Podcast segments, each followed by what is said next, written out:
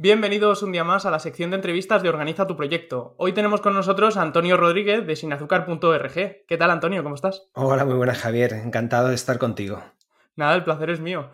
Eh, Antonio es consultor tecnológico, fotógrafo y entusiasta de la alimentación saludable y deportiva, además de escritor del libro de sinazúcar.org y de La vida es más dulce sin azúcar y colaborador del método SIN. No me he equivocado en nada, ¿verdad? No me he nada por ahí. Bueno, al final soy, muchas cosas, ¿no? Pero, pero las que has eh, mencionado, pues yo creo que más o menos marcan lo que llevo haciendo los últimos meses o incluso años, ¿no? Eso es básicamente a lo que me dedico ahora, pero, pero sí, sí tengo un pasado con bastante, bastantes altibajos en, en el sentido de cosas que he hecho, cosas que, que, a las que me he dedicado mi tiempo. Genial. Pues ahora si quieres lo comentamos, porque de hecho la primera pregunta que le hago a mis invitados es ¿quién eres? ¿A qué te dedicas? ¿Y qué camino has recorrido para llegar a donde estás hoy? Pues bueno, como has, como has contado un poco en la, presentación, eh, mi ocupación principal es consultor tecnológico.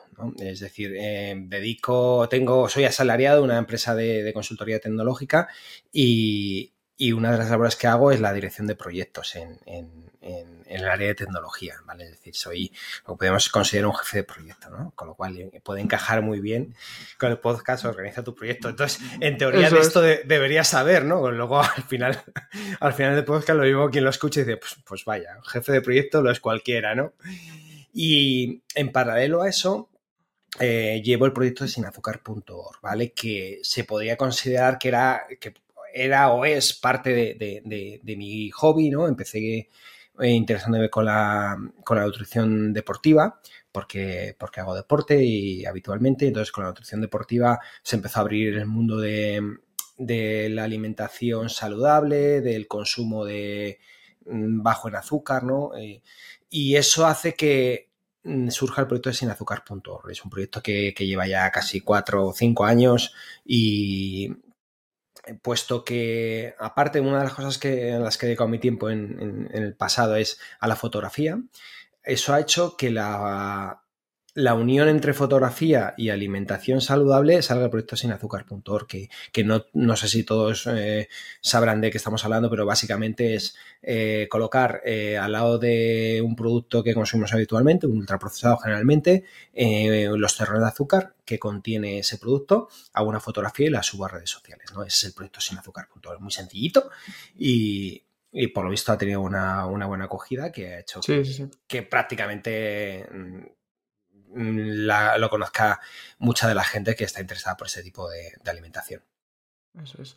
Yo te sigo desde hace mucho tiempo y sí. que me ha servido para, aprender mucho sobre el tema del azúcar intrínseco, el extrínseco y, todo, todas esas cosillas que al final, por ejemplo, la, polémica de hace, de hace unas pocas semanas del tema de, del puré de dátil, ¿no? De que el dátil cuando se, se machaca ya se convierte en azúcar libre y esas cosillas pues la verdad que, es súper interesante. Que eso, bueno, si quieres luego lo, lo hablamos. Sí, pues no, sí, al final eh, aparte de la fotografía, pues aprovecho y hago divulgación sobre, en general, alimentación saludable, pero siempre me restringo, pues eso, al tema de los azúcares, ¿no? Sí que es verdad que al final es un... hay es un tema que, mucha gente ya lo conoce, ¿no? Pero a, pesar de eso, hay mucha información todavía que dar, ¿no? Que, a veces es repetir más de lo mismo, ¿no? Pero siempre se une el proyecto gente nueva, hay gente que empieza a, a, cuidar su alimentación y hay que explicar los conceptos casi día a día, ¿no? Eso es. ¿Y cómo, cómo comenzó tu carrera profesional? Pues si, hablamos en, lo que es mi ocupación de dirección de proyectos, empecé, bueno, yo soy ingeniero informático y empezó de forma muy natural, ¿no? Empecé en el área de tecnología con, temas mm, bastante ligados a la infraestructura, a temas técnicos de, gestión de, aplicaciones, administración de, SAP, que es un entorno eh, empresarial con, bastante completo. Y, eso ha hecho que vaya evolucionando del área más tecnológica a la dirección de proyectos, ¿no? De forma muy natural, que, al final vas pasando por varios proyectos, vas evolucionando y pasas de, ser el ejecutor de las tareas a un poco planificar las tareas que otros ejecutan, ¿vale? Que es una evolución natural dentro de, este, del mundo de la consultoría, ¿no? La parte, por lo menos, de, infraestructura. Eso es. Sí, sí, al final tú y yo tenemos un perfil similar, lo único que, bueno, yo soy industrial, tú eres informático, pero más o menos estamos tirando para el mismo lado, porque yo también trabajo en una consultora y, estamos en, Al final, claro, en, este área, eh, aunque el, área de tecnologías es, enorme, al final es, es, muy similar el desempeño, ¿no? Hay gente que sabe una tecnología, que lo cuenta, se lo hace eh, hace proyectos eh, en el área más de eh, infraestructura y otros que ya más en, el área de aplicación, es decir, que son los que conocen un poco más el negocio y demás, y son los que lo que implantan pues, una tecnología o un producto y demás. Entonces yo estoy más en el área de tecnología. Qué bueno. Pues ahora vamos a hablar un poco sobre, sobre tu emprendimiento principal o sobre tu, tu página de divulgación, ¿vale? Y te quería preguntar que, qué te llevó a crear sinazúcar.org. Bueno, pues em, dentro de, mis múltiples consultas al, nutricionista, yo tenía un, nutricionista que lleva mi alimentación, una vez me dijo que, que redujese el azúcar de mi dieta, ¿no? Entonces yo, sorprendido, ¿no? Por entonces no, conocía mucho sobre este tema, dije que, que apenas echaba azúcar al, café, ¿no? Yo pensaba que, que el azúcar del café era eh, todo eh, la fuente de, azúcar en, mi alimentación, ¿no? Entonces dijo, no, no, eso no es así, infórmate un poquito. Entonces eso hice, informarme, empecé a, leer etiquetas, a aprender eh, lo que es la información nutricional, a, investigar cuáles eran los problemas del azúcar y me sorprendí bastante, ¿no? Porque había productos que yo consumía, ¿no? Por ejemplo, a veces cenaba una ensaladilla de cangrejo yo pensaba que ensaladilla, pues al final no deja de ser una ensalada, ¿no? Ensalada es sano. Cangrejo, bueno, al final es proteína de pescado. Y descubres que no, que eso es una bomba de azúcar, ¿no? Lleva, no, lo recuerdo muy bien, pero a lo mejor un tarrito de, estas que venden en el supermercado de ensalada de cangrejo lleva a lo mejor 30 o 40 gramos de azúcar, que es más de lo que lleva un helado. Es decir, tomando un montón de azúcar y el cangrejo eh, descubres que es, un cangrejo. 0,1% de, de cangrejo. Y dices, a ver, ¿qué está pasando aquí? ¿no? Entonces eso me hace que, me replantee muchas cosas, ¿no? Y, intento divulgarlo, intento contarlo a la gente que tengo a mi entorno y me miran como muy raro, ¿no? ¿Qué dices? ¿Que, que la ensalada de cangrejo y azúcar? Pues muy bien. Y hay un momento que decido mm, ponerlo de forma gráfica. En vez de divulgar y contarlo con palabras, decido poner los terroncitos al lado del producto, ¿no? Y hago una fotografía muy cuidada, ¿no? En el que intento utilizar todos los recursos que he aprendido dentro de la fotografía de producto. Eh, impacta mucho cuando el producto está muy bien iluminado, muy cuidado, muy, muy bien presentado, ¿no? Porque es lo que estamos eh, acostumbrados por la publicidad. Entonces, utilizo esos recursos y hago una fotografía, se puede llamar fotografía publicitaria, en el que muestro el azúcar, ¿no? Y eso se hizo viral. Eh, empezó a, compartirse y bueno, el resto es, es, lo que ya conocemos, ¿no? El proyecto es sinazúcar.org. Eso es. Y mm, te quería preguntar si tienes más proyectos paralelos o, o solo tienes el de sin azúcar y, sus derivados o... Pues a ver, eh, mm, he tenido bastantes proyectos en paralelo. Eh, por ejemplo, eh, desde que, inicié el mundo del emprendimiento casi en paralelo a mi, a mi vida profesional, tenía mi vida eh, de emprendedor y he tenido hasta pues 20 proyectos web, ¿vale? Es decir, eh, en paralelo, no en secuencia, entonces he tenido proyectos de, mil cosas, ¿no? Es decir, al final son, son webs que, desarrollo, mantengo, exploto y, monetizo, ¿vale? Y, muchos de ellos caen por el camino, otros sobreviven, es decir, son proyectos que, están ahí y, generan su, su negocio, ¿no?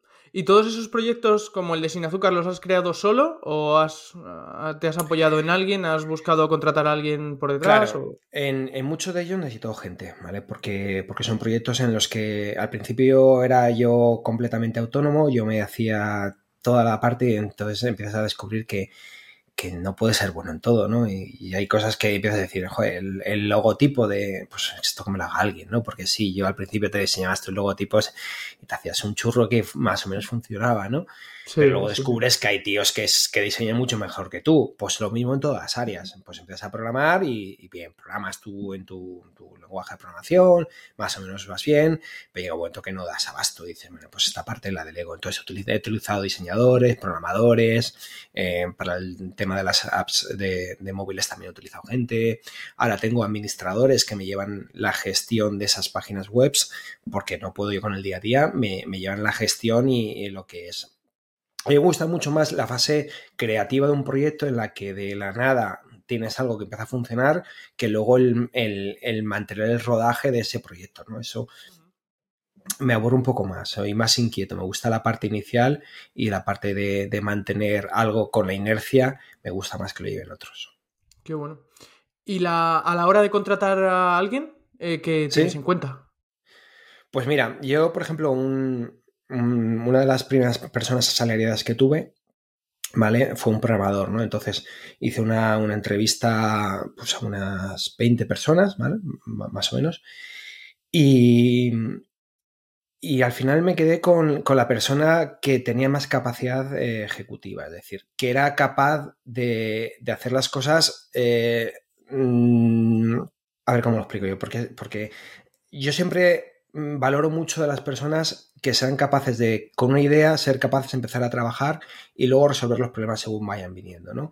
Porque hay, personas que cuando te les pides que hagan una cosa, empiezan a preguntarte y, hasta que empiezan a, iniciar con, el, con, con, la ejecución de algo, son, por así decirlo, muy lentas, aunque luego tengan una velocidad de ejecución muy alta. ¿no? Entonces, esta persona que contraté eh, me pareció que era muy rápido. ¿no? En, la entrevista de trabajo, pues les pedí que hiciesen un pequeño programita en, en PHP, ¿no? Y según estaba terminando yo de despedirle, ya estaba con el, con el teclado ahí tecleando, ¿no? Sin hacerme ninguna pregunta. Que ojo, que, que no, no, todo el mundo mm, puede funcionar muy bien así, ¿no? Pero a mí me encantó eso y luego empiezo a hacer preguntas. Digo, mira, yo quiero a alguien, porque yo en el fondo soy así, ¿no? Soy una de las personas que según me, según me piden las cosas ya estoy empezando a trabajar. Luego, a veces me pasa, pues que no, no tiene por qué ser bueno esto, cuidado, pero yo funciona así. Ahí me, me doy cuenta que que digo, ostras, si, no he preguntado lo básico para cuando lo quieres, por ejemplo, ¿no? yo he puesto a hacerlo y me dice, no, esto lo queremos para dentro de seis meses y yo ya estoy mm, tecleando, ¿no? Pues a mí me gusta ese tipo de, personas y, fue uno de los, puntos que tuve en cuenta, ¿no? Qué bien. ¿Y qué es lo que te motiva para continuar a día de hoy? Bueno, pues al final, eh, en, el proyecto Sin Azúcar, que es el que, el que ya digo que, que es más conocido, lo que me motiva es las personas que hay detrás, ¿no? Porque recibo eh, feedback de, ellas eh, a diario, ¿no? Y te cuentan historias personales que, joder, se te pone a veces la carne de gallina, ¿eh? Te, te a decir, gracias a, tu proyecto he perdido 40 kilos y he perdido, mm, o sea, he abandonado todos los problemas que tenía de salud. Y dices, yo, yo, mi proyecto ha sido capaz de impulsar a alguien a, dar ese cambio. Pues, pues, parece que sí, ¿no? Y, como ese tipo de mensajes recibo casi a diario, ¿no? Entonces, eso te al final dices que soy capaz de, mejorar la vida de muchas personas, ¿no? Y, quizá la, salud, ¿no? No solo en que perdía 40 kilos, si solo fuera a perder algo estético, pues bueno, no, esa persona posiblemente tenga menos problemas de salud en el futuro, ¿no? Y, no es que lo haya solucionado yo, la solucionado esa persona. Y yo simple, eh, simplemente he sido eh, la chispa que ha encendido algo que en su mente ha ido evolucionando para motivarse y perder peso, ¿no? O perder peso, porque no es perder peso, sino es mejorar la salud, porque hay gente que, consigue unos hábitos saludables y no pierde peso, ¿no? Pero es un poco eh, que es un proyecto que está mejorando la calidad de vida de muchas personas, ¿no? Y entonces eso al final dices, tengo que continuar. Sí, eso es. Y cambiando la composición corporal por el tema de eso, que al final puedes no perder peso, pero si al final has bajado tu porcentaje de grasa, aumentado el de músculo y te has quedado en el mismo peso, pues estás, claro, más, estás más saludable también. Claro, porque al final yo todos estos temas también intento divulgarlos, ¿no? Y entonces, si la gente entiende qué pasa con su cuerpo, cuáles son las vías, eh, de lo que tú hablas, ¿no? Eh, y llega a esos hábitos saludables, eh, perfecto, no, no todo el objetivo es perder peso, ¿no? Porque si no, al final sería un proyecto más, ¿no? Sino el objetivo es comer más saludablemente. Y, seguro que eso lleva beneficios, ¿no? Es los que, los que tú mencionas, ¿no? A veces es eh, perder peso, ganar masa muscular, porque a su vez la alimentación suele ser el inicio de todo, ¿no? Al final la gente empieza a cuidarse la alimentación, ve que tiene resultados, eso a lo mejor le anima para hacer algo de deporte, aunque solo sea salir a caminar, y al final se retroalimentan todos estos beneficios y consigues una mejora en, todos los ámbitos de tu vida, ¿no? Empiezas a dormir mejor, empiezas a tener mejor humor y, todo eso al final eh, ayuda a que, a que se mejore la calidad de vida de muchas personas, ¿no? Y si volvieras a empezar de cero a día de hoy, ¿qué harías? Lo mismo, lo mismo. sí, porque al final yo, yo para, para esto muchas veces me, cuesta sacar lecciones de, de, emprendimiento, ¿no? O sea, yo, yo he tenido pues un montón de proyectos, 20, 30 proyectos y en todos seguramente cometo los mismos errores, ¿no? Soy muy precipitado. Yo me acuerdo con el proyecto Sin Azúcar, en el momento que hice una fotografía de prueba, que la, lancé eh, a mis redes sociales, las, las redes personales, ¿no? Y vi que, era de lejos el contenido que más se había compartido de mis, publicaciones.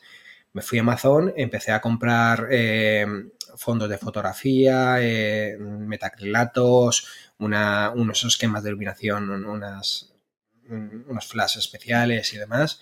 Y me gasté, no sé si 400 pavos eh, a los 10 minutos de, publicar la primera foto. fue como muy impulsivo. Me llegó a, los dos días y al tercer día tenía eh, nombre de proyecto, logotipo, tenía 10 eh, fotografías hechas. O sea, es una historia de, dos días, desde la idea hasta, hasta tener los 10.000 primeros seguidores, una semana. 10.000 seguidores desde la idea.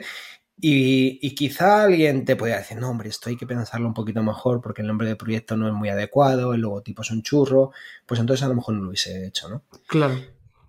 O sea, que, al final eh, siempre he sido muy impulsivo y eso hace que a veces funcionen las cosas y otras que me vayan mal, ¿no? Pero bueno, no...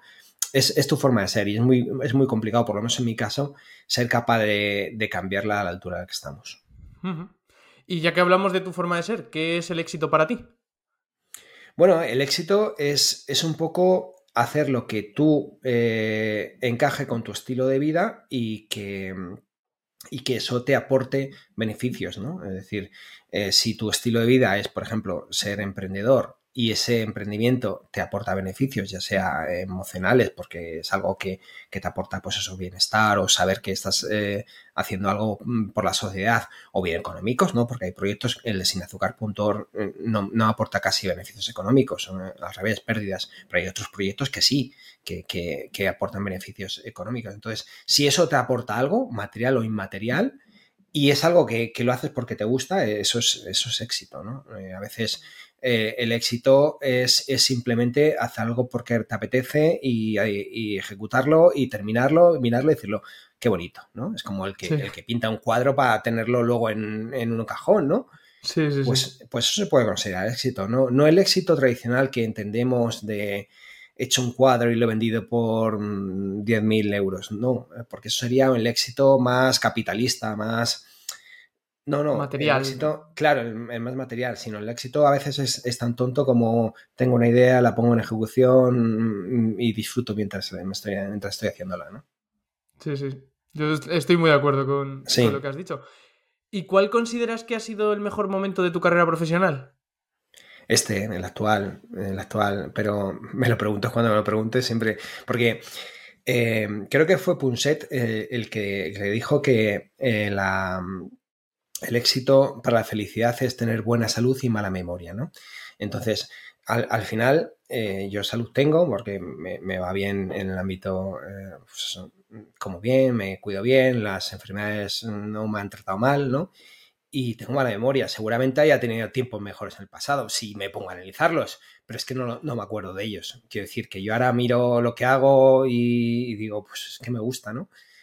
Y cuando me preguntan, ¿cuál es tu mejor momento? Pues ahora, ¿por qué voy a empezar a pensar si en el 2012 tuve un éxito que te cagas y cobraba más? Pues no me acuerdo, sinceramente. O sea que yo me quedo con el momento actual y, seguramente eso hace que, sea un poquito más feliz, ¿no? Porque no, nunca digo, joder, el año pasado estuve mejor. Pues, pues, no, este año, ¿por qué vamos a pensar en el año pasado?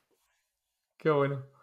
Pues vamos a ir ya por la parte de organización, productividad y demás. Y te quería preguntar, pues, ¿cómo organizas tu día a día teniendo en cuenta tus proyectos, tu trabajo por cuenta ajena y demás? Hmm. Bueno, pues, pues básicamente eh, al final quien marca el ritmo es mi, trabajo eh, como asalariado, ¿no? Porque al final es el que, el que tienes un horario, que tienes que cumplir, que tienes que tener unos objetivos que te marcan otros, ¿no? Entonces, eh, eso, como la mayoría de los salarios sabrán, pues al final tienes una persona que dirige tus objetivos, que es tu jefe, ¿no? Ah, y, ahí hay poco que decir, ¿no? Simplemente una vez que te marcan tus objetivos, tú tienes que tener cierta autonomía para ser, capaz de llevarlos a cabo, ¿no? Ahora tienes que compaginar eso con tu, en mi caso, con, tus proyectos eh, fuera de ese horario laboral, ¿no? Y ahí se complica, ¿no? Porque ahí viene el, tema personal, la familia, el poco tiempo libre que tienes, pues, pues lo que ya todo el mundo tenemos, ¿no? Que es la falta de tiempo, ¿no? Entonces ahí tienes que ser muy organizado, ¿no? Eh, muy organizado en el sentido eh, que tienes que tener claro las cosas que tienes que hacer y buscar los huecos, ¿no? Al final es, una vida muy, muy estresante y, tienes que estar con la agenda eh, para todos los lados, ¿no? Y entonces yo soy Siempre he sido un, jefe de proyecto de la vieja escuela, en el que me encantan las listas, ¿no? Yo soy las listas de cosas por hacer, pues, pues ahí, las tengo, ¿no? A veces es en un papel, otras veces en una aplicación, otras veces es, con, una lista de compartida en, en el teléfono móvil y siempre, siempre, siempre tengo listas de cosas por hacer, ¿no? Entonces voy, voy mm, asignándole fecha, tachando, con un calendario simplemente, no, no recurro a herramientas complejas. En mi ámbito laboral sí, utilizo tareas como, como tareas de, o sea, gestores de proyecto, tipo MS Project y demás, ¿no?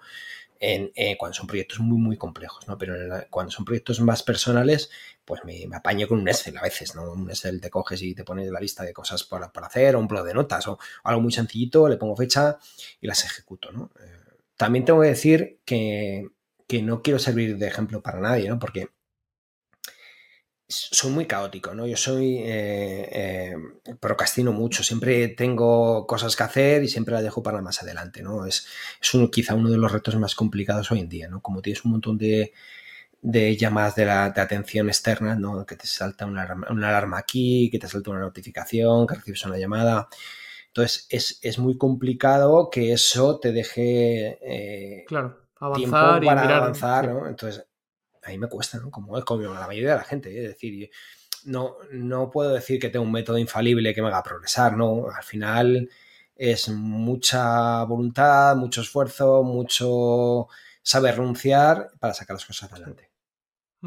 Yo estoy un poco en, tu situación, al final, entre el trabajo por cuenta ajena, el eh, yo también soy autónomo y, tengo mis otros proyectos aparte, y eh, el podcast y de familia y demás, eh, es muy complicado. Yo el, objetivo que tengo con, las entrevistas que hago en el podcast es que los oyentes escuchen formas distintas de organizarse y que vayan probando lo que a ellos les funcione. O sea, al final no va a haber algo, lo que me funcione a mí, a pesar de que tengamos una situación similar, a lo mejor a ti no te funciona, no te gusta, no te sirve. Entonces, pues eso, el, fin es un poco, pues, escuchar a otras personas de distintos ámbitos y que nos digan, oye, pues mira, yo, a mí me funciona esto, a ti esto y ya. Claro, eh, y, de parte también, depende también del proyecto, ¿no? Por ejemplo, yo siempre, ya digo, siempre he sido muy de, procrastinar, de de empezar una cosa, dejar la media y continuar con la siguiente, pero a veces eh, los proyectos te exigen que cambies tu forma de, trabajar, ¿no? Por ejemplo, en el, último libro eh, que, escribí, eh, La vida más dulce sin azúcar, me pusieron una fecha la editorial de entrega, ¿no? Una fecha muy agresiva. Entonces sabía que si trabajaba con mi método, no iba a llegar a esa fecha. Entonces, tuve que estar trabajando durante, no sé si fueron seis meses, con el método de, otro. O sea, al final tuve que, mm, que, asumir que mi método iba a fracasar, ¿no? Entonces dije, me voy a obligar a trabajar como si fuese otra persona. Es decir, llega un momento que te conviertes en un impostor y dices, estoy trabajando como si fuese un, escritor ah, eh, profesional. Y te, te, te metes en el papel, porque al final eres capaz de meterte en el papel de otras personas, ¿no? Entonces, a veces funciona decir, ¿qué haría fulanito si estuviese en este lugar? ¿no? Pues, pues empiezas a, leer, eh, pues antes de escribir el libro, por ejemplo, me empecé a leer eh, biografías de escritores. Eh, y empecé a, por ejemplo, a, ver cómo trabajarían otras personas en, en el lugar, ¿no? Por ejemplo, creo que hay que recordar que uno de los libros que leí es uno de Stephen Hawking sobre su vida, ¿no? Y, ves cómo el tío era muy organizado y, ¿sabes? Y empiezas a decir, pues a lo mejor si yo me organizo como se organizaba él, o, o ves cómo otras personas escriben libros, por ejemplo, Carlos Salas eh, tiene un libro de storytelling que, dice cómo contar historias y te, habla un poco del, método que utilizaba él para escribir y te das cuenta que a lo mejor si asumes ese, ese método, eh, te sirve porque son gente que escribe libros y tal y, empiezas a, utilizarlo y ves que te funciona entregas el libro y se te olvida y ya eres de nuevo tú eh, con el caos del día a día, ¿no? en el caso, por ejemplo, del libro, eh, tuve que poner objetivos diarios. yo no soy de poner objetivos diarios, pero en el caso del libro me tuve que poner un objetivo, no sé, de escribir mil palabras diarias, no, no, recuerdo exactamente, ¿no? Mil palabras diarias que, parecen pocas, pero ostras, que cuesta, ¿eh? Yo, yo nunca he sido un tipo que, que escriba fluido, ¿vale? Y me cuesta y y tienes que leer el párrafo y volverlo a escribir y reescribirlo y, al final si no te pones ese objetivo mil palabras al día, eh, no llegas a las, no sé si eran 60.000 mm, palabras del libro, ¿no? Entonces al final pues, tienes que cambiar tu forma de trabajo temporalmente. Sí, sí, sí. ¿Y para el otro libro cómo, cómo lo hiciste? ¿Cómo te organizaste? Pues el, primer libro que hice fue el de el libro de sinazúcar.org, que era un libro de fotografía. Entonces, ese libro eh, al final eh, estaba casi todo hecho en el sentido de que era una recopilación de fotografías y era un poquito más la coordinación del proyecto en el sentido de elegir qué fotografías. Eh, el trabajo de diseño gráfico lo hice junto a un, a un, amigo que era diseñador gráfico y era más la coordinación. Entonces esto era un trabajo más en equipo, ¿no? Entonces como trabajo en equipo estás todo el día hablando con las personas pues, pues, por teléfono, con las herramientas de, pues eso, de videoconferencia y demás. Y al final es, es algo eh, más parecido a, una, a un trabajo tradicional de, en equipo. ¿no? Entonces, ese pues es, es, muy parecido a lo que ya hacía en el día a día. Sin embargo, el trabajo del, último libro, en La vida más dulce sin azúcar, ese es, es, muy personal. Tienes que encerrarte contigo mismo, no tienes que hablar con nadie, es todo lo contrario, ¿no? Me, tuve que, que poner, empezar a utilizar los modos de concentración del teléfono, de quitar las alarmas, para estar, me, quitaba hasta el reloj, ¿no? Para estar en mi mundo absorto en la escritura del libro durante las 3, 4 horas que conseguía sacar al día. Qué bueno. Y en cuanto a distracciones, ¿cuáles son las principales distracciones que tienes mientras trabajas y cómo las evitas? Además pues de pues eso, los modos de concentración del móvil y demás. Pues al final, eh, la inmensa mayoría de, los, de los mm, eh, distracciones eh, vienen del, teléfono. Del teléfono y de las redes sociales, ¿no? El teléfono, bien, bien si estás con el ordenador, con, con el navegador y demás. Entonces, al final, y tienes que intentar, por un lado, minimizar el, las, las, eh, las, notificaciones, bien, utilizar el modo de concentración o silenciar notificaciones y demás. Y lo peor no es eso, lo peor es cuando eres tú el, que te mandas a, ti mismo notificaciones, ¿no? Cuando tú estás en, tu modo y te llega a tu cerebro y decir, ping, eh, no has mirado eh, la, la, tarifa del gas que, que más te conviene. Y dices, voy a mirarla. y dejas todo lo que estás haciendo y te vas a la web de, de, Naturgy, por ejemplo, y te pones a comparar tarifas. Pero eso hay que entenderlo como que es un escape de tu cerebro para dejar lo que estás haciendo, ¿no? Al final, tu cerebro te dice, deja lo que estás haciendo, que es un coñazo, y utiliza cualquier cosa, ¿no? Que puede ser mirar Naturgy o te vas a la nevera a comer algo, ¿no? Porque al final es también un impulso para levantarte y, y, dejar lo que estás haciendo, ¿no? Entonces, al final, eso es un poco más de, disciplina personal, ¿no? Y, lo que viene muy bien, o por lo menos a mí me ha funcionado, es intentar hacer lo que ahora se conocen como ayunos de dopamina, ¿no? La dopamina es, es un neurotransmisor que lo que hace es eh, mandarte deseos de, hacer algo, ¿no? Entonces, eh, cuando nosotros estamos en, en un mundo mm, con mil notificaciones o con con recompensas inmediatas, ¿no? De, quiero ver tal cosa, un podcast, le doy el play y lo tengo instantáneamente. Antes, hace años, cuando no había móviles, es quiero ver tal serie, me espero el martes a las 10 de la noche que la ponen, ¿no? Entonces, eso hace que, que vivimos un mundo de inmediatez y todo lo tenemos de forma inmediata eso el cerebro genera mucha dopamina, es decir, en nuestro cerebro está deseando es, mm, más, dame más, dame algo que, me motive. Entonces, si tú intentas reducir esa motivación y esa gratificación instantánea, pero no, no cuando estás trabajando, sino fuera de, tu, de tu horario de trabajo, eso hace que tu cerebro no necesite ese, ese chute de dopamina, al final es como una especie de droga ¿no? para el cerebro, ¿no? No necesite, y es lo que se conoce como ayuno de dopamina, ¿no? Eso se consigue pues intentando evitar las acciones inmediatas, ¿no? Por ejemplo, tienes que hacerlo todo como más programado, no es...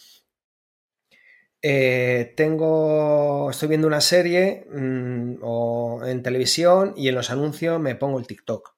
No, porque al final estás ocupando tu cerebro en tener esos, esos vídeos de, de 15, 20 segundos que son unos chutes de muchas veces, pues eso, de, cosas pues, graciosas o impactantes o estéticas y hace que tu cerebro en todo momento esté segregando la dopamina y eso se está convirtiendo en un junkie, ¿no? Entonces, no, si tienes 10 minutos en el que están los anuncios, te apagas de la televisión, te pagas el móvil y te quedas mirando por la ventana, ¿vale? es, un esfuerzo que te cagas, ¿no? Sobre todo cuando estamos...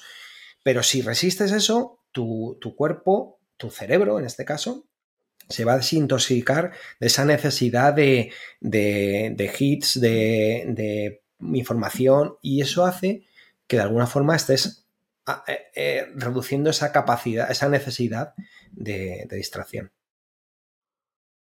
¿Vale? O sea que ya sabes. Nunca, lo había escuchado ah, hablar, o sea ayunos de dopamina, ¿no? Es, es un poco mm, intentar eh, controlar esa hiperactividad mental que tenemos eh, en, que estamos, mientras vemos el móvil, estamos escuchando música, eh, ojeando una revista y de fondo viendo nuestra serie favorita. ¿Qué te hace a ti ser más productivo?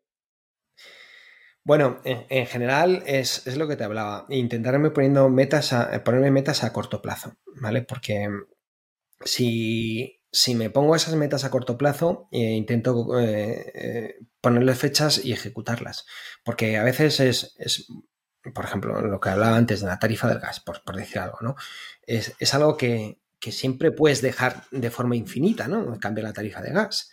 Pero si te pones una fecha, cambiar la tarifa del gas antes del 1 de marzo de no sé qué, pues la tienes ahí y la tienes por escrito y ya si no la cumples, ya, ya es como como un tic rojo que decir, eh, aquí has fallado, ¿no? Entonces, si, si con, la lista de, de tareas eh, eres capaz de, ponerte eh, fechas límite, seguramente te ayude mucho, por lo menos en mi caso, ¿no? Entonces, al final es tener, primero, tener por escrito las cosas que tienes que hacer y luego asignarles fecha, ¿no? Priorizar. O sea, es un poco la gestión de, de tareas clásica, porque no, no digo nada que, no se sepa, pero que hay personas que la necesitan tener por escrito, ¿no? Hay otras que son, son genios y son capaces de tener mentales en la, en la, cabeza todo lo que tienen que hacer en el día o en la semana o en el mes y son capaces de tenerlas aquí y priorizar. A mí no, yo las tengo que tener por escrito, las tengo que poner en orden y pues, ponerle mm, fechas, puntuación, colorines, así que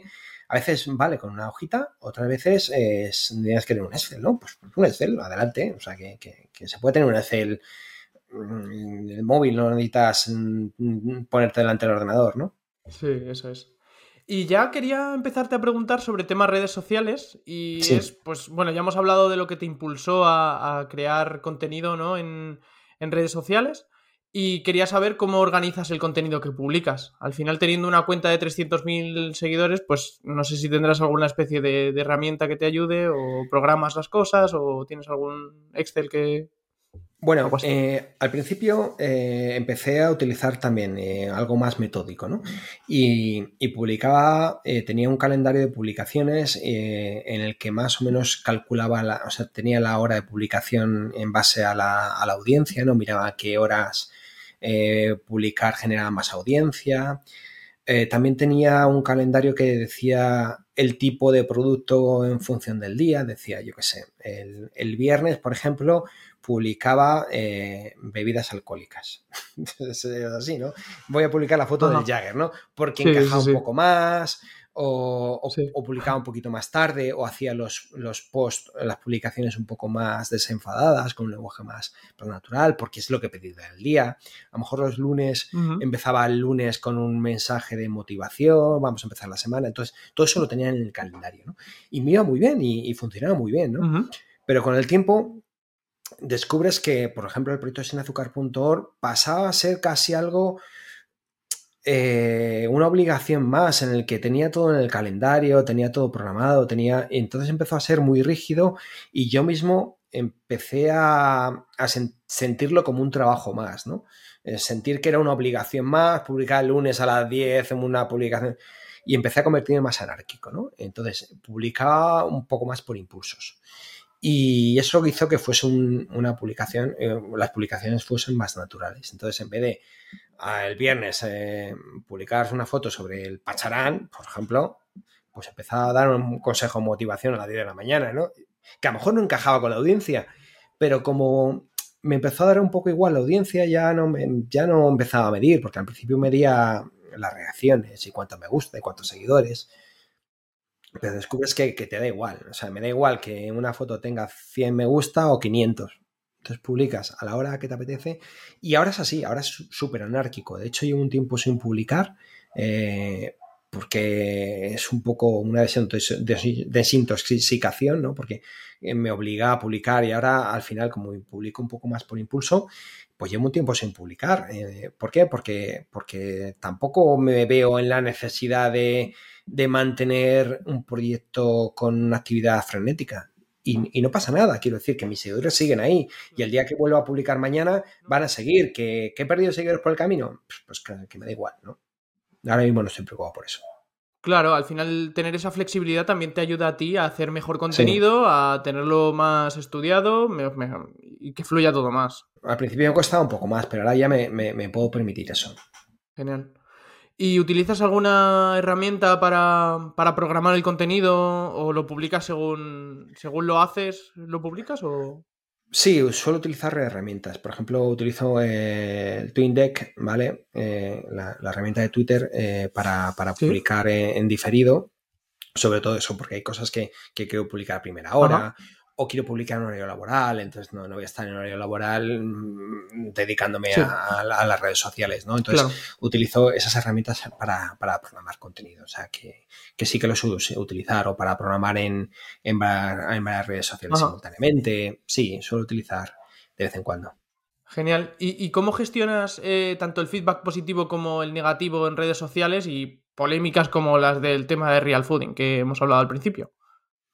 Intento gestionarlo con humor, ¿no? Porque al final la ironía es una válvula de escape personal, porque eh, si te tomas las críticas muy, muy a pecho, pues pueden hundirte, ¿no? Porque cuando tienes una cuenta de tantos seguidores, siempre va a haber gente que se meta contigo y no esté de acuerdo y, demás. Entonces, eh, si tú te tomas, el, humor, a veces sirve incluso eh, para desarmar al oponente, ¿no? Al, oponente en, el sentido de que si tienes un hater que te está metiendo caña, puedes ignorarle, que es una forma de, actuar ¿no? ante este tipo de gente, o puedes contestarle eh, con ironía, hasta con, un zasca, ¿no?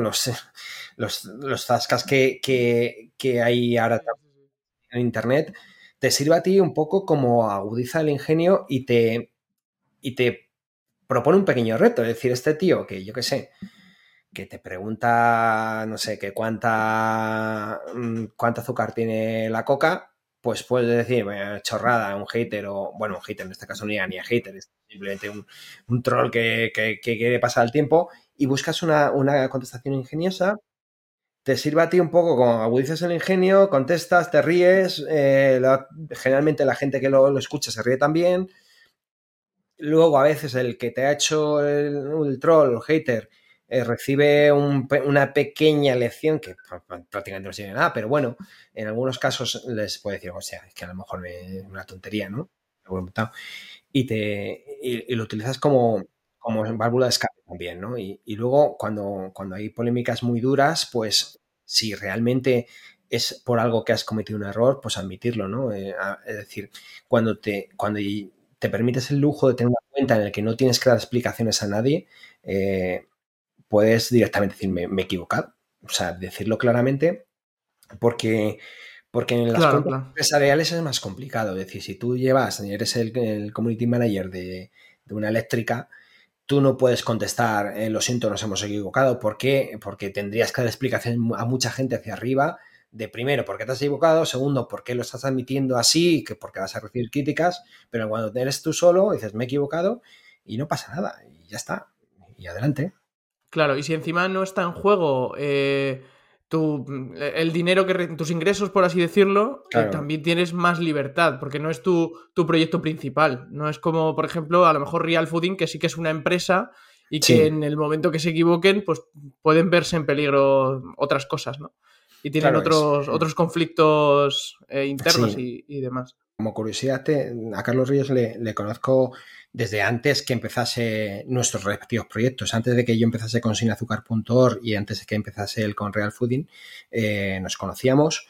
Eh, él fue profesor mío de nutrición deportiva y, durante el inicio del Real Fooding yo le estuve alojando su blog en, en, mis infraestructuras. Es decir, yo le apoyé en la fase inicial porque, porque al principio cuando empezó, eh, sin azúcar.org ya había empezado, eh, tuvo, tuvo problemas de, eh, en su WordPress, se le caía constantemente y les alojé en mi infraestructura. Entonces empezamos colaborando, o sea, tenía mucho trato personal e incluso hablamos por teléfono y estuve colaborando. Entonces luego ya nuestros caminos fueron divergiendo y, actualmente pues llevamos seguimos teniendo contacto privado, ¿vale? Eh, pero eso no quita que en algunos puntos yo haya criticado no a él, sino a sus productos, ¿no? Cuando saca unos croissants, pues yo tengo que decir que tienen azúcar, ¿no? Eso es mi trabajo, ¿no? Y, bueno, él la contacta conmigo por privado. Claro, claro. Se la ha tomado mejor, otra se la ha tomado peor, pero bueno, entiendo que, cada uno tenemos nuestra personalidad, nuestro, nuestra forma de reaccionar y ya está. Sí, sí, sí. Eso es. Pues cambiando un poco de tercio y ya yendo hacia el final de la entrevista, eh, me gustaría preguntarte sobre de qué forma sigues aprendiendo, cómo, cómo te gusta aprender y mejorar. Yo leo bastante, me, gusta leer mucho, ¿no? Entonces, en general, eh, leo, intento leer libros que me aporten algo. Es decir, yo eh, leo muy poquita novela, que, hace tiempo me gustaba más, pero ahora me he pasado a los libros que creo que me pueden ayudar, pero no en el sentido muy práctico, ¿no? O sea, no es, por ejemplo, eh, gestión de redes sociales, no, ese tipo de libros, sino son libros que a lo mejor aportan eh, un punto de vista más amplio, ¿no? Por ejemplo, en temas de, de comportamiento personal, de, saber eh, actuar en, situaciones mm, particulares, pero no es que sean manuales de, no sé, de, eh, inteligencia emocional, sino conocer un poquito más el cerebro, conocer un poco más cómo funcionan las cosas en, el ámbito eh, de, la, de las personas eh, del comportamiento, de la neuropsicología, de, la, de ese tipo de, comportamiento del usuario frente a las marcas. Todo ese tipo de, información me, gusta mucho, ¿no? Por ejemplo, me gusta mucho el neuromarketing. Em, ese tipo de, de libros los consumo bastante. Pues ya que estamos, te quería preguntar sobre algún, bueno, dos, tres libros que nos recomiendes. De la pues temática que quieras, de lo que más te guste. Pues así como siempre que, recomiendo algún libro, eh, intento incluir en la lista libros mm, que me influyeron cuando empecé hace muchos, muchos años. ¿no? Entonces, uno de los libros que suelo recomendar es el, de Dale Carnegie, el de cómo hacer eh, amigos e influir en las personas. ¿no? Es un libro muy antiguo, no sé, de los años 50 o de los años 60, o sea, es, tiene, tiene muchos, muchos años. ¿no? Pero sin embargo es de tremenda actualidad, ¿no? Es un, libro que podríamos decir buenista, en el que, en el, que el autor cuenta de buen rollo cómo, cómo, cómo actuar en la vida en, los retos diarios, que fíjate que, de hace 70 años que debe tener el libro, pues muchos son aplicables al día a día, ¿no? Y, está muy bien porque cada capítulo, cada capítulo es una pequeña norma. No sé si lo has leído. No, es, es, por ejemplo, el primer capítulo es Sonríe, ¿no? No, no, todavía no lo he leído. Pues nada, apúntatelo. El primer capítulo sonríe, ¿no? Y entonces te, te intenta justificar por qué sonreír es importante, ¿no? Y, descubres que efectivamente, que es algo tan, un gesto muy sencillito que te puede ayudar, ¿no? Y como esos, hay mil, eh, mil consejos muy, muy, muy, muy pequeñitos que, que te sirven para, para, tener mejor desempeño tanto laboral como personal, ¿no? Ese como primer libro. Luego, ahora me voy a la contraria. De los últimos libros que estoy leyendo es Hábitos Atómicos, ¿no? El, hábitos Atómicos, eh, no recuerdo el autor, no recuerdo el autor. Eh, es un, Clear. James Clear, exacto. Es, eh, es te puede ayudar a tener esa esa fuerza de voluntad para cambiar pequeñas cosas que, quieres mejorar, ¿no? Es lo que hablábamos antes de, cómo hacer para evitar las distracciones. Pues seguramente en este libro te explique mucho mejor todas estas cosas que, he contado yo, ¿no? Eh, de hecho, estoy empezando a leer, eh, no, lo he terminado ni siquiera, pero dice cosas muy sensatas, ¿no? Como que hay que mejorar mm, un 1% cada día, o que en vez de cambiar eh, hábitos intentes cambiar tu pensamiento eh, de cómo eres, ¿no? En vez de, decir, eh, voy a ir al gimnasio, lo que tienes que es decir, soy deportista, ¿no? Es decir, si te convences de que eres deportista, automáticamente tu deseo de ir al gimnasio será mayor que si dices, tengo que ir al gimnasio y te autoimpones ese, ese, tipo de, y como tal, pues habrá hay, mil consejos más, ¿no? Y, como tercer libro voy a recomendar uno propio, ¿no? Porque mm, hablemos de marketing. Eh, el libro la, vida es más dulce sin azúcar, ¿no? Es, a ver, ya puestos a, recomendar, voy a hacer como hace Santiago Segura, que cada vez que va a la televisión habla de sus películas, pues yo voy a hablar de mi libro, ¿no? Como para comprar, el que vengo aquí a hablar de mi libro, pues eso. Eh, al final eh, es un libro, es un libro que a mí me ayudó mucho escribirlo. Me ayudó en el sentido de que mejoré mucho mi capacidad de escritura. Yo siempre he sido un tipo que, suspendía eh, la asignatura de lengua en, el colegio. cuando tenía que hacer redacciones, mm, no pasaba de mm, hoy he comido macarrones, mañana voy a, al campo y ya está. Y esas eran mis, mis, mis construcciones gramaticales. Y a raíz de, la escritura del libro, me, he forzado a, mejorar bastante. me he leído pues seis o siete libros de cómo escribir. Antes de empezar el libro, eh, tenía em, e, ese, o sea, me lo tomé como reto personal y, ahora los comentarios que tú lees en, Amazon es, es muy fácil de leer, sale de un tirón, engancha. Ostras, y, y no dicen, em, o sea, bueno, sí, sí que dicen, ¿no? Que, les ayuda mucho con la, alimentación y demás. Pero cuando lees que la crítica mejor que dice, en vez de me ha ayudado mucho con la alimentación, es me ha encantado, es fácil de leer, engancha, dices, hostia, mm, me ha servido a mí como. Como, aprendizaje. Como, aprendizaje de cómo expresarme mejor. Y eso, pues, pues lo aplico en el día a día. Y ahora cuando escribo un correo electrónico, consigo que la gente me responda más, que, que, mm, haga lo que le pido. ¿Por qué? Porque aprendes a pedir las cosas, ¿no? Entonces, no es un libro para aprender a, pero sí que es un libro que, aparte de, las mil historias del azúcar, te puede ayudar a, entender eh, todo mi proceso que había detrás, ¿no? Cómo explicar bien las cosas, es un libro muy didáctico y tal. Así que ya sabéis, la vida es más dulce sin azúcar. No, no solo va a mejorar vuestra alimentación, sino os va a hacer unos monstruos escribiendo correos a vuestros jefes. Qué bueno, pues nos lo apuntamos todos. Y ya para, para, finalizar, te quería preguntar si escuchas algún podcast y nos recomiendas alguno y dónde podemos encontrarte. Pues mira, escucho muy pocos podcasts, es, la verdad, ¿no? Porque eh, en, la desintoxicación que hablaba yo antes de, no llevar 20 cosas a la vez, si salgo a andar, me gusta andar eh, y estar pendiente de todo lo que hay a mi alrededor. Si estoy en casa leyendo, no, intento no ponerme música a la vez, ¿no? Porque al final está sobrecargando el cerebro que pensamos que no, pero nuestro cerebro está recibiendo la música y la letra, y aunque esté en inglés, está haciendo un trabajo de microtraducción que tú no eres consciente, pero estás ahí metiendo una sobrecarga, ¿no? Entonces es como si tuviésemos una CPU le estuviésemos incrementando un 10% del consumo de CPU, haciendo una analogía con, él. Entonces, los podcasts me pasa igual. La única excepción es cuando conduzco.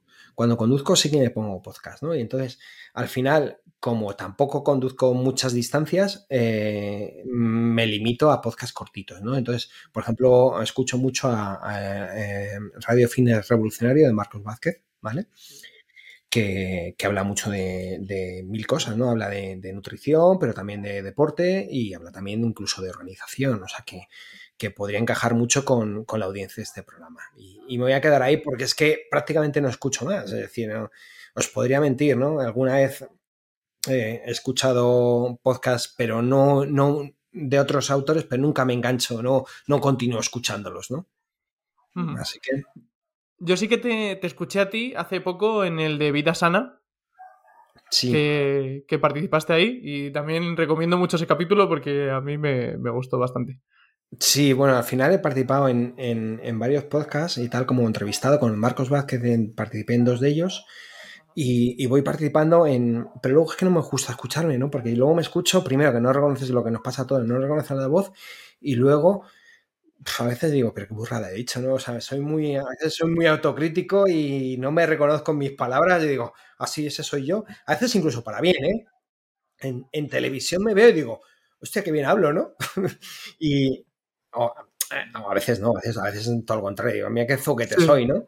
Pero sí, sí que, sí que es bastante impersonal. O sea, yo veo y parezco que es otro. O sea, no, no me reconozco. Qué bueno. Pues nada, lo último, ¿dónde podemos encontrarte? Pues mm, es fácil en, en sinazúcar.org, en que tendréis en tanto la, la página web sinazúcar.org, ¿vale? Ahí tenéis los datos de contacto míos en cualquier red social, ¿vale? Menos en TikTok, que todavía no, no, no bailo el despechar. ¿vale? Eh, pero todo llegará, bailar el despecha con terreno de azúcar. Y, eso es en, el proyecto sinazúcar.org y en los otros miles de proyectos que tengo también, pero no voy a enumerarlos porque eso sería una pesadilla. Nada, nada, tranquilo. Pues Antonio, muchísimas gracias, de verdad. Ha sido un placer entrevistarte, aprender contigo y, nada, estás invitado, estás invitado de vuelta cuando quieras y nos cuentes qué tal sigue sin azúcar o lo que, lo que quieras decir. Ahora tengo como, como deberes en la lista esta de mil cosas pendientes es escuchar un, podcast tuyo, porque ya te digo que, no, que, no he escuchado ninguno, ¿vale? Pero escucharé cualquiera menos, menos este episodio. miré a, gente, gente interesante que seguro que la tienes. Eso es. Pues muchísimas gracias, Antonio, de verdad. Espero que hayas estado cómodo. Encantado de estar contigo. un placer. Muchas gracias. Muchas gracias a vosotros por escucharnos. Nos vemos en el siguiente.